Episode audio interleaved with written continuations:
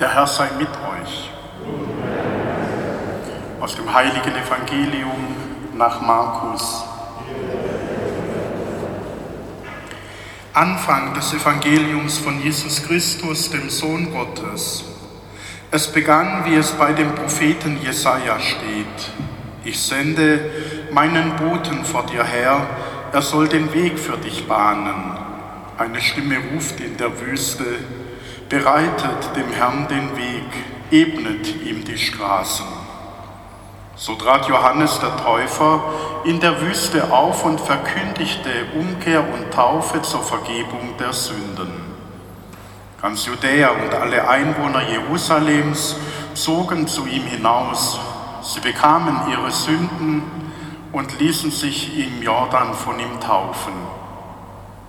Johannes ein Gewand aus Kamelhaaren tragend und einen ledernen Gürtel um seine Hüften, er lebte von Heuschrecken und wildem Honig. Er verkündete, nach mir kommt einer, der ist stärker als ich, ich bin es nicht wert, mich zu bücken, um ihm die Schuhe aufzuschnüren. Ich habe euch nur mit Wasser getauft, er aber wird euch mit dem Heiligen Geist taufen. Evangelium unseres Herrn Jesus Christus. Schwestern und Brüder, liebe Jugendliche, liebes Kind, wir sind am zweiten Advent angelangt und heute rückt uns das Evangelium und die Texte diesen Rufer in der Wüste, der einen Weg bereitet, das Blickfeld.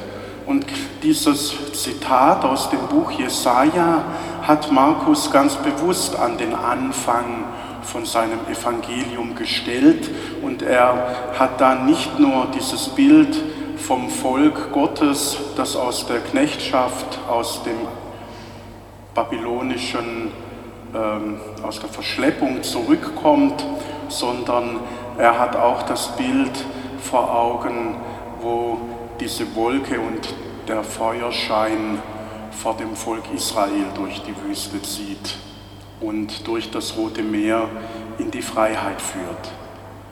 Einen Weg bereiten, sich auf dem Weg wissen, die Umkehr, Freiheit von der Sünde zu empfangen durch die Taufe, durch das Wasser, das sind die beiden mächtigen Bilder, die da im Evangelium uns vor Augen geführt werden.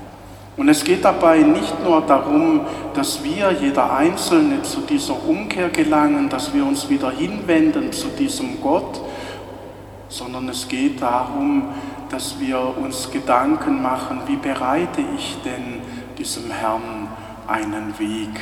Und da gibt es zwei Wege, die mir da einfallen. Einmal der Lebensweg, der tatsächlich vor mir liegt, auf dem ich tagtäglich unterwegs bin, auf dem mir Menschen begegnen, Menschen, mit denen ich gerne unterwegs bin, Menschen, die mir manchmal quer liegen und quer kommen, Menschen, wo ich eigentlich lieber die Kurve kratzen möchte und denke, musste die gerade jetzt kommen oder warum habe ich nicht nur fünf Minuten daheim gewartet, dann wäre sie schon durch.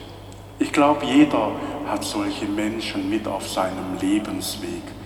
Und da geht es nun eben darum, wie ist meine Herzenshaltung, wenn ich den Blick daraufhin ausrichte, dass mein Lebensweg ein Wegbereiter ist, dass ich die Art, wie ich in meinem Leben unterwegs bin, wie ich den Menschen begegne oder wie ich ihnen nicht begegne, etwas von dem ausdrückt, wie ich diesen Weg für den kommenden Herrn bereite. Und dann wird es nämlich spannend. Dann ist es nicht eine schöne Geschichte aus dem Evangelium, die wir Jahr für Jahr im Advent in unterschiedlicher Weise immer wieder hören, sondern dann wird es recht konkret und auch recht spannend, weil ja wir auch nicht jeden Tag gleich auf diesem Weg unterwegs sind. Manchmal gelingt es uns gut, auf die Menschen zuzugehen, weil wir gut drauf sind, weil wir Freude in unserem Herzen verspüren, weil wir das Gefühl haben, wir sind getragen, weil es uns einfach gut geht. Und manchmal, da sind wir so in uns selber gefangen, in unserer eigenen Gedanken, in unserer Trauer, in unseren Problemen, in dem, was uns gerade umdreht, dass wir nicht offen sind für die Menschen.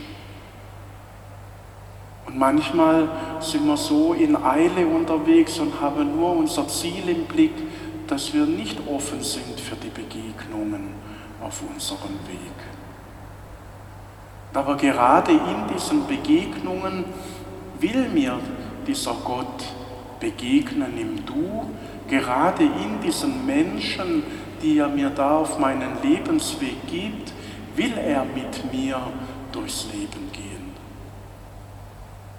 Und darum geht es tatsächlich darum, in unserem Leben in eine Haltung hineinzufinden, wo wir Wegbereiter der Liebe Wegbereiter der Solidarität und des Miteinanders sind.